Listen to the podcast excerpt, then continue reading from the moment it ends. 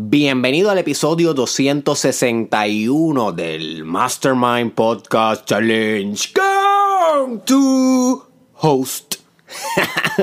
Derek Israel. Oye, me gusta ese nuevo piquete del intro. Déjame saber en los comentarios si a ti te gusta ese nuevo piquete en el intro. Si no te gusta y prefieres el viejo, que era como que bienvenidos al Mastermind. Es que, ¿tú sabes por qué yo dejé de, de hacer el viejo? Porque sentía que parecía un perro ladrando o no ladrando, yo creo que la palabra correcta es como que un perro un perro rabioso, porque era como que bienvenidos al Mastermind Podcast Challenge con tu host y como que ese sentía como si fuera bien perrístico. So, ahora lo cambié a más como que con tu host, intentando ponerle una melodía So, déjame saber, envíame un mensaje, déjame saber en un comentario cuál te gusta más, porque todavía no tengo un intro definido. Yo creo que llego a los 365 días y no voy a tener un intro definido. Yo creo que jamás, nunca tendré un intro definido, porque todo es un constante cambio. So, nada, ustedes saben que a mí me encanta hablarle de los intros y cómo hago esto, pero ese no es el tema de hoy. El tema de hoy en el episodio 261 es literalmente cómo maximizar tus procesos de autorregulación, my friend. Y esto es bien importante en tu vida. Este episodio te va a ser práctico, te va a ser útil en momentos donde pudieras tomar una acción que luego te puede arrepentir. You see. So, antes de que tome esa acción que luego te puede arrepentir, aplica lo que aprendas hoy, aplícalo, ejércelo fuerte y con contundencia, cuestión de que minimices los arrepentimientos en tu vida, porque muchas de las acciones que nosotros acometemos son impulsivas. O sea, que no hubo razonamiento, que fueron sin pensar. Y la mayoría de estas acciones, no todas, porque hay veces que hay que ser impulsivo cuando uno es emprendedor y hacer las cosas rápido.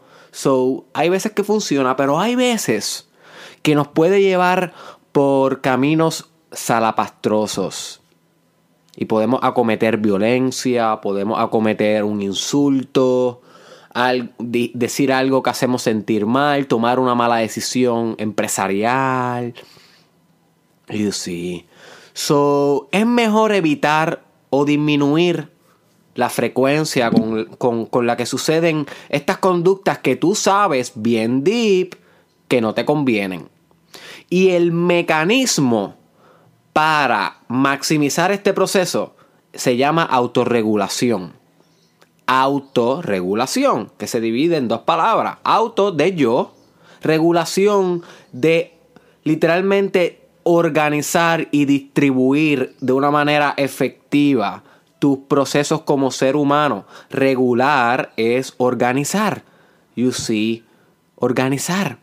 O sea que autorregulación es la organización activa de tus, de tus propios procesos, del proceso del yo. Ahí viene la palabra auto. You see. So que algunos psicólogos definen la autorregulación como la capacidad de, la capacidad de controlarte a ti mismo bajo ti mismo. O sea que el control no viene de algo externo a ti, sino que el control viene de algo interno de ti. El sistema se autorregula a sí mismo. El sistema se impone unas leyes. Las leyes no están afuera aunque sí hay leyes afuera, pero no necesariamente se conoce como autorregulación. Eh, cuando nosotros obedecemos leyes eh, de afuera, muchas veces se puede, eh, se puede considerar conformismo u obediencia, no necesariamente es autorregulación. Autorregulación es cuando tú, como una estructura que tiene un ego definido y una identidad humana, tú regulas tu propia acción, y tu reacción emocional. Y esta última parte es crítica porque la autorregulación se divide en dos grandes dimensiones. Una es la autorregulación emocional y la otra es la autorregulación conductual o comportamental. o accional. ¿Qué quiere decir igual la diferencia entre una y la otra? Bueno, la, la, autorregulación emocional básicamente es la capacidad de organizar como tú quieres, de una manera equilibrada, las emociones que tú sientes en tu vida ante circunstancias que te suceden, ante eventos inesperados. So, no necesariamente es que estás tomando una acción, sino es cómo te estás sintiendo acerca de lo que estás viviendo. Y como sabes, muchas veces te puedes estar sintiendo horrible porque no estás aplicando mecanismos de autorregulación para una vez te sientas horrible, rápido volver a homeostasis y balance emocional, volver a estar chilling, bien, activo. You see? Pero muchas personas le puede pasar lo contrario, están tan y tan y tan high, tan y tan activas, tan y tan y tan sintiéndose tan y tan y tan y tan bien, que ese tan y tan bien le explota en muchas impulsividades, muchas malas decisiones, sobreconfianza, luego se drenan un montón y les baja el ánimo de cantazo, podría caer en una psicopatología conocida como bipolaridad, bipolaridad 1, bipolaridad 2, so ninguno de, de las dos polaridades emocionales, bien altas o bien bajas, son idóneas para la vida. No es que no vivamos los dos polos, siempre vamos a ver un momento donde podemos caer un poquito más al lado del péndulo. Pero lo importante es volver a regular hacia el centro, hacia la neutralidad, hacia ese lugar espiritual donde tú tienes dominio y control sobre ti mismo, una autorregulación efectiva. So, esa es la autorregulación emocional. La autorregulación conductual es cuando tú regulas una acción, cuando tú no te permites actuar, literalmente cuando tú haces un proceso que define bien cuál va a ser tu acción a llevarse a cabo, no meramente llevar una acción a cabo y luego pensar, diablo, mano, ¿qué, qué hice? You see. So, una es la emocional y una la accional o conductual. Y una te lleva a la otra. Por ejemplo, muchas veces si no regulas las emociones, vas a caer en una conducta que posiblemente no te convenga. Y viceversa, si no puedes regular tus conductas con firmeza y determinación, vas a empezar a generar emociones que no van a ser placenteras para ti porque te van a estar avisando, hey, no estás comportándote acorde a tu potencial, porque las emociones básicamente son feedback biológico y psicológico, porque obviamente como voy a estar explicando un poquito más en el eh, hacia adelante en este episodio, antes de todo de todo proceso tiene que haber un molde, una conciencia que se haga consciente de ese proceso.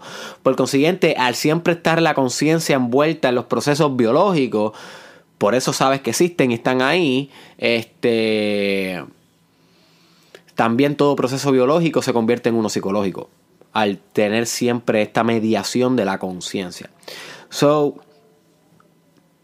es bien importante que dominen la accional y es bien importante que dominen la emocional. Así que, ¿cómo hace esto, Derek? ¿Cómo, Derek? Es que la vida es fuerte, my friend. I know. ¿Cómo, cómo es que se supone que yo pueda regular, Derek, mis emociones, mis acciones cuando la gente habla mal de uno, cuando la gente critica a uno, cuando la gente traiciona a uno, quiere coger de bobo a uno, cuando la gente violenta contra uno, cuando... O sea, me estás pidiendo mucho cómo hago esto. Bueno, te entiendo, my friend. A nadie se le hace fácil autorregularse. O sea, esto es un continuo. Esto es un continuo. Pero yo he diseñado, o sea, yo no, realmente esto ya existe. Simplemente yo lo organicé yo he organizado cinco pasos. Cinco pasos que yo uso en mi vida personal y me di cuenta en estos días, bueno, hoy mismo que estaba pensando para este podcast, que más o menos esto es como yo uso mis propios mecanismos de autorregulación. Este, y he encontrado que son como cinco pasos, cinco pasos que son clave, que te van a funcionar mucho para poder regular eh, las dos va a poder regular autorregulación emocional y la parte conductual también. So, el primer paso de estos cinco pasos que yo te voy a brindar para tú poder auto maximizar tu autorregulación es que una vez te suceda el estímulo, y el estímulo es cualquier cosa que evoque en ti una reacción emocional desorganizada O sea, que no has tenido control, que pan, estás desregulado. No necesariamente hiciste una acción o se te desbalanceó completo el sistema, no. Simplemente es como que el principio, cuando tú sabes de que, oh boy, si no controla ahora, va a ir en una roller coaster de emocionalidad. So, tan pronto eh, surge este estímulo, eh, que siempre mi bebé, que tiene cinco meses de nacida, me interrumpe mientras yo estoy grabando el podcast. Ella, ella llora, pero no llora demasiado. Pero tan pronto ella escucha el intro desde el otro lado del cuarto. Te lo juro que ella dice, papi está grabando, déjame llorar. Porque yo creo que ella va a ser extrovertida como yo en algunos sentidos. Y yo creo que le va a gustar el micrófono. Este, o no sé, me vi ya yo estoy proyectándole cosas, expectativas las cuales no voy a obligar para nada que quiera emprender. Yo voy a dejar que ella escoja su camino y encuentre su propia autorrealización. Pero tan pronto yo pongo record en el podcast, ella se haga dos o tres gritos. A veces no se escuchan, a veces se escuchan. Los que se lo escuchan todos los días ya conocen a Italia Magna, ese es su nombre, y sus gritos. Pero ahora mismo estaba gritando y me desconcentró. Volvemos, volvemos a lo mismo. Primer paso, my friend, luego de tener el estímulo, es hacerte consciente de la emoción. Ese es el primer paso. Este es crítico. Este es la base. Este es el canvas donde toda gran pintura se lleva a cabo. La conciencia. Hacerte consciente. Porque si tú no te haces consciente de la emoción, ya la emoción tiene control sobre ti. Ya la emoción tiene control sobre ti. Porque no hay como un plasma un plasma quiere decir la parte líquida de la sangre. No hay como, como un molde, como, como algo que, que pueda acaparar la emoción, esa energía, esa energía emocional, para poder flexibilizarla lo suficiente como para que no promocione un, un, caos dentro de ti. So la conciencia es como como como las patrullas de los policías que están pendientes a que la sociedad vaya en orden. La conciencia es como, como el río que va llevando a todas las rocas y a todas las hojas que vienen siendo las emociones y los pensamientos. Y cuando yo digo conciencia, no es la conciencia como tal de que tienes mala o buena conciencia, esa que te dice contra, hiciste esto malo, esto bueno. No, no, no, no. Me estoy refiriendo a la conciencia espiritual, al hecho de tú volverte consciente o aware. En, en español es difícil en español hablar de conciencia porque solamente hay una palabra para derribar conciencia y es conciencia. En inglés por lo menos hay dos que es consciousness and awareness. Por eso en inglés, a veces, yo rápido que hablo de conciencia, me tengo que extrapolar un poquito al inglés, porque awareness y consciousness no es lo mismo, pero conciencia en español significa... Eh, eh, eh, es la misma palabra para tantas cosas que pierde a veces la potencia con la que tú puedes enseñar esto. So, awareness, que es la parte más que yo te quiero llevar, es como hacerte sensible ante que estás sintiendo eso. Si tú no eres aware de que te están tocando la rodilla, pues no sabes que te están tocando la rodilla. Cuando te haces aware de que te están tocando la rodilla, tú coges a la persona y le jaspas una galleta en la nuca por estar tocándote la rodilla. eso es un ejemplo, por eso fue un chiste, mal chiste de esos míos. Pero tuviste que volverte aware, tuviste que volverte consciente primero Decir, oh, siento esta sensación, por eso la sensibilidad es importante en la conciencia. Siento esta sensación y por consiguiente una vez sientes esa sensación te vuelves consciente y puedes perseguir la sensación con tu conciencia. Ok, eso es importante porque eso es lo que vamos a hacer con las emociones en, la, en el primer paso de la autorregulación. Tan pronto surja la emoción que va a generar caos, una emoción desorganizada, displaciente, negativa, que te duele, que te invita a accionar, que te invita a desregularte, tan pronto salga, así mismo como las patrullas saldrían cuando hay un asalto de un banco, así mismo al lugar tiene que llegar tu conciencia tiene que llegar tu conciencia a las millas. Y la conciencia en nombre en, en forma de bomberos, de ambulancias, de, de fuerza de choque y de, y de patrulla. Así tiene que llegar, ¡pam!, toda tu conciencia a tu organismo. En un segundo tienes que ser eternamente consciente, omnipresente en tu fenomenología, en tu subjetividad. Tienes que estar todo el consciente para que este método que yo te estoy explicando funcione. Si no tienes la conciencia, todo lo demás no va a funcionar. So, la conciencia es el primer paso. Tan automático como lavarte la boca tan pronto te levantas por la mañana. Tan pronto sientes una emoción que sabes que te puede regular. Conciencia. My friend. Awareness. Wake up. Esta es la substancia del desarrollo personal y el desarrollo espiritual. Conciencia, my friend.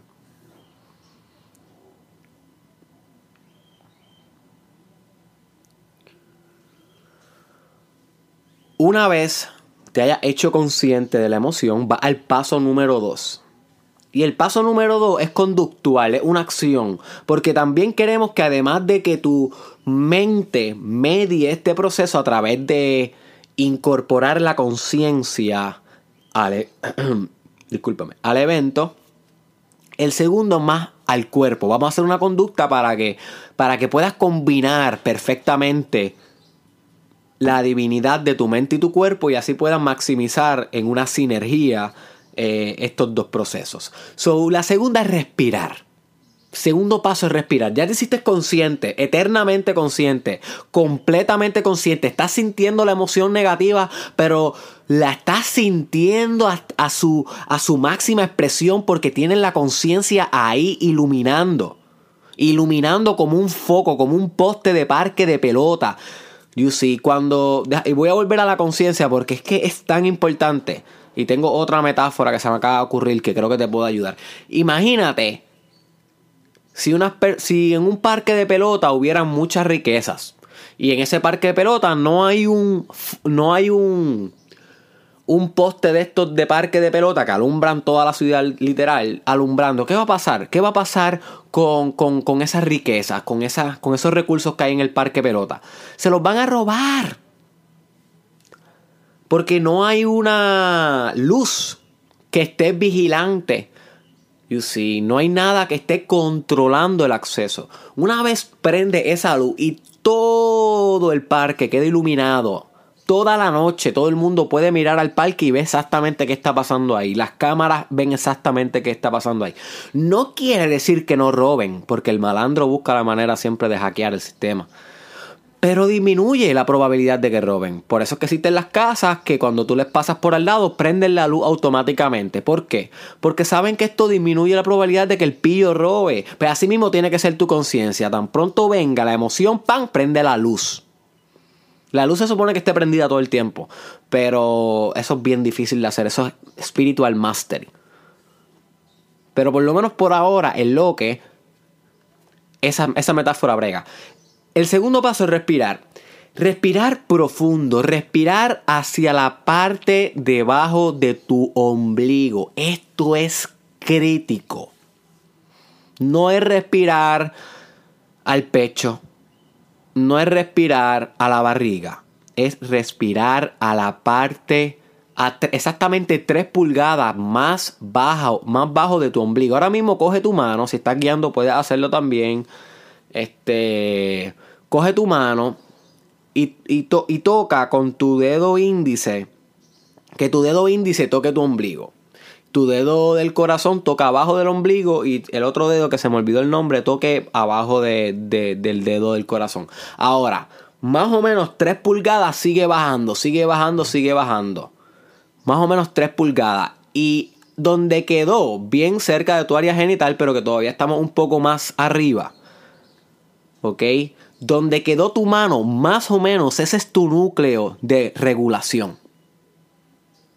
Ese es tu núcleo de regulación. Ahí es donde se supone que tú respires para tu poder oxigenar bien todas las células de tu cuerpo y al oxigenar bien todos los procesos eh, citoplásmicos se van a dar de manera correcta las divisiones y las mitosis de tus células se van a dar de manera correcta y obviamente esto aumenta la inteligencia hormonal, la inteligencia emocional, que muchas veces está mediada por la hormona y los neurotransmisores, que son otros químicos del cerebro. O sea, que la respiración biológicamente te va a ayudar a regular. Pero es más allá de la biología. Estamos hablando de que aquí, en esta zona donde yo te dije que se conoce como la zona del elixir en alquimia, y vamos a hablar pronto de alquimia, sé que lo llevo anunciando mucho, mucho tiempo, lo que pasa es que la alquimia es un tema bien complejo, y hasta que ustedes saben, ustedes me conocen, hasta que yo no estoy ready, yo no hablo del tema. Y pues todavía no estoy ready, pero maybe mañana esté ready, ustedes saben cómo yo soy. eh, pero ahí se conoce como la zona del elixir. La zona del elixir. Porque ahí es donde los bebés respiran todo el tiempo. Cuando tú ves a un bebé, tú ves que la barriga bien baja, la barriga baja, o la pancita en la parte de abajo, siempre se, se mueve mucho. Ellos no respiran al pecho, ellos respiran allá abajo, porque ahí es donde difulca o donde se acaba verdaderamente la respiración. Nosotros después de adultos respiramos más corto por, por problemas y issues de nosotros, emocionales, lo que se conoce como neurotic holding patterns, que es como tu cuerpo modifica la estructura de tus músculos para poder eh, aguantar patrones emocionales, traumas, que básicamente va corrompiendo el flujo armonioso de tu respiración. Y recuérdate que respiración es otra palabra para decir espíritu. Y espíritu otra palabra para decir chi. Y chi es otra palabra para decir energía vital. O sea, que a menos respiración que tú tengas, menos energía vital tú tienes. Y a menos energía vital tener, menos recursos vitales va a tener para poder regular la emoción que precede la conducta indeseada. So que el tercer, el segundo paso, bien importante, respira, pero respira hasta el fondo. Es importante que practiques esto, aun cuando no te estés autorregulando. Porque a medida que vas practicando, es como si fueras como que cavando un hoyo con una pala dentro de tu propia barriga y cada vez vas a poder respirar más profundo. Pero ahora mismo maybe no vas a poder respirar hasta qué sé yo, hasta la tetilla izquierda. Pero en par, en par de meses, si practicas esto y meditas esto, vas a comenzar a, excavar con tu respiración hasta la parte más profunda de tu ser, hasta el origen de ti. Y sí. Y eso te va a ayudar a regularte. El tercer paso, my friend.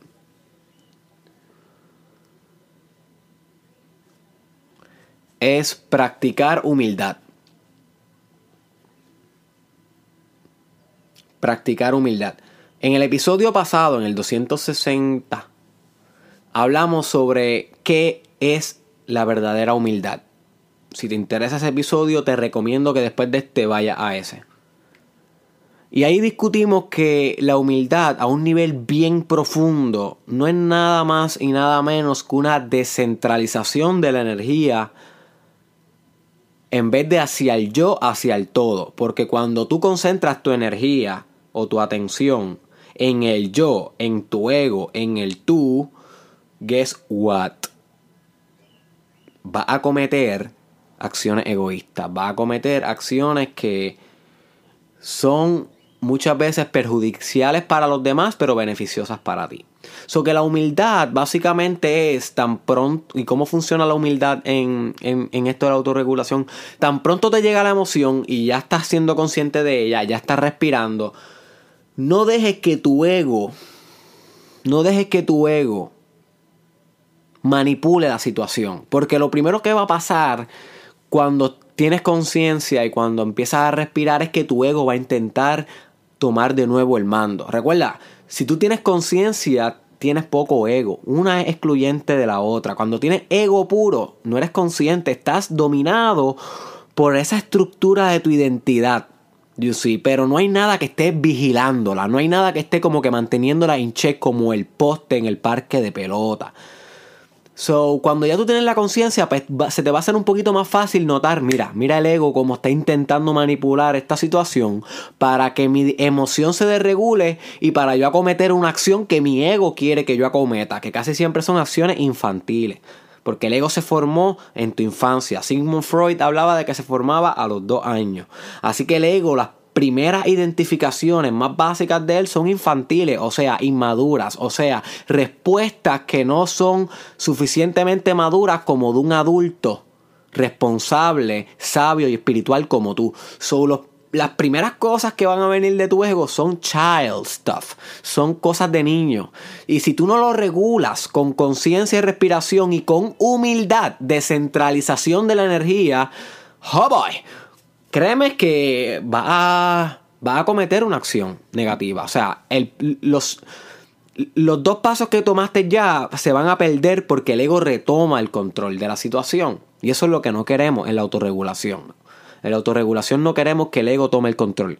Queremos que el ego esté, obviamente, y que medie algunos procesos, pero no necesariamente que tome el control. Absoluto. Porque el ego es egoísta. you see. Y ser humilde es bien difícil. Ser humilde es bien difícil porque a la misma vez somos el, el ser humano está metido en una, en una situación difícil donde es todo y a la misma vez es nada. Y muchos filósofos y psicólogos han hablado de esto. Abraham Maslow, Eric Fromm hablaron de esto, dos grandes psicólogos.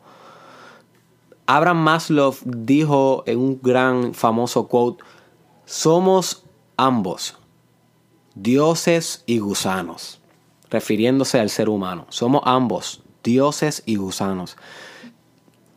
Y sí, que básicamente es esto, es como que es difícil a veces ser humilde porque nuestro ego es tan grande, es tan poderoso, nuestra capacidad y nuestra energía es tan infinita e ilimitada que se nos hace fácil cegarnos por nuestro, por nuestro propio potencial. So, ser humilde es un acto de valientes, es un acto de honor descentralizar la energía de tu ego para poder actuar de una manera más sabia es de sabios. You see, es de sabios. Si tú logras empezar, si tú empiezas a hacer esto en tu vida, a practicar la humildad, como yo te la estoy enseñando, vas a verte mucho más sabio, más regulado, y tus acciones y tus resultados van a reflejar tal decisión de ti. Así que aunque es difícil practicar la humildad, porque los seres humanos somos todo y a la misma vez somos nada, somos el universo y a la misma vez somos una parte del universo. Y sí, tenemos tanta gente a nuestro alrededor y a la hora de la verdad estamos solos. Tenemos toda una vida y a la hora de la verdad vamos a estar muertos. El ser humano es todo y nada. So que la humildad es el hecho de tu poder accionar con amor a pesar de ser todo y nada. No cegarte con el todo, ni tampoco disminizar, eh, desvalorarte o minimizarte por el nada, sino que la humildad es poder entender ambos opuestos, que realmente no son un opuesto y son lo mismo, como hemos discutido en el episodio El matrimonio de los opuestos la persona humilde entiende estos dos opuestos, entre comillas, y lo usa reguladamente. Yo quería aportar eso que se me quedó, eso en el episodio de ayer y me acordé y dije, diantre, ¿cómo puedo incluir esto, esta idea de, del ser humano siendo todo y nada y cómo ser humilde aún sabiendo eso? Este, como se me quedó en el episodio de ayer, quise incluirlo un poquito en el de hoy. El cuarto paso para autorregulación es razonar. Razonar, que no es nada más ni nada menos que pensar. ¿Pensar qué? Pensar qué te conviene. Realmente a nivel espiritual, qué te conviene. Cómo te conviene actuar. Y ojo, porque el que te ayuda a razonar, ¿quién es? Muy bien, my friend. El ego. El ego es el que te ayuda a ese proceso lógico y deductivo y de pensamiento. Pero se supone que como tú tienes conciencia, respiración profunda y humildad, ese ego esté in check y el razonamiento sea un proceso más descentralizado de él que evoque y maximice la posibilidad de una conducta autorregulada. You see? So, estamos usando el ego, pero un ego espiritualizado, un ego holístico, un ego mantenido in check. This is critical, my friend. Un, un ego mantenido in check. Y esto se hace razonando.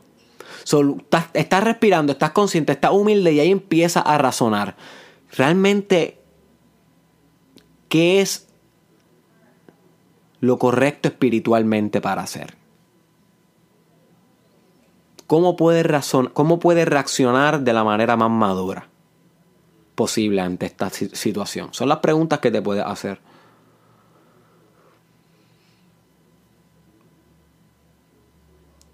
¿Cuáles son tus metas en este momento? ¿La acción que quieres hacer va acorde con tus metas en estos momentos?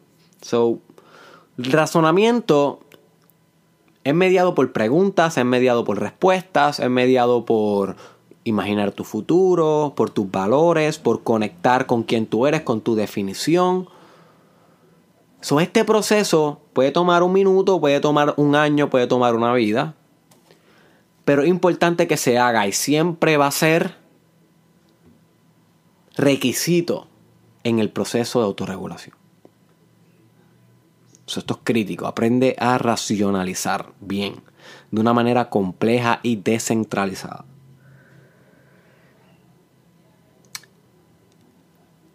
Y el último paso, pero no menos importante, es tomar acción.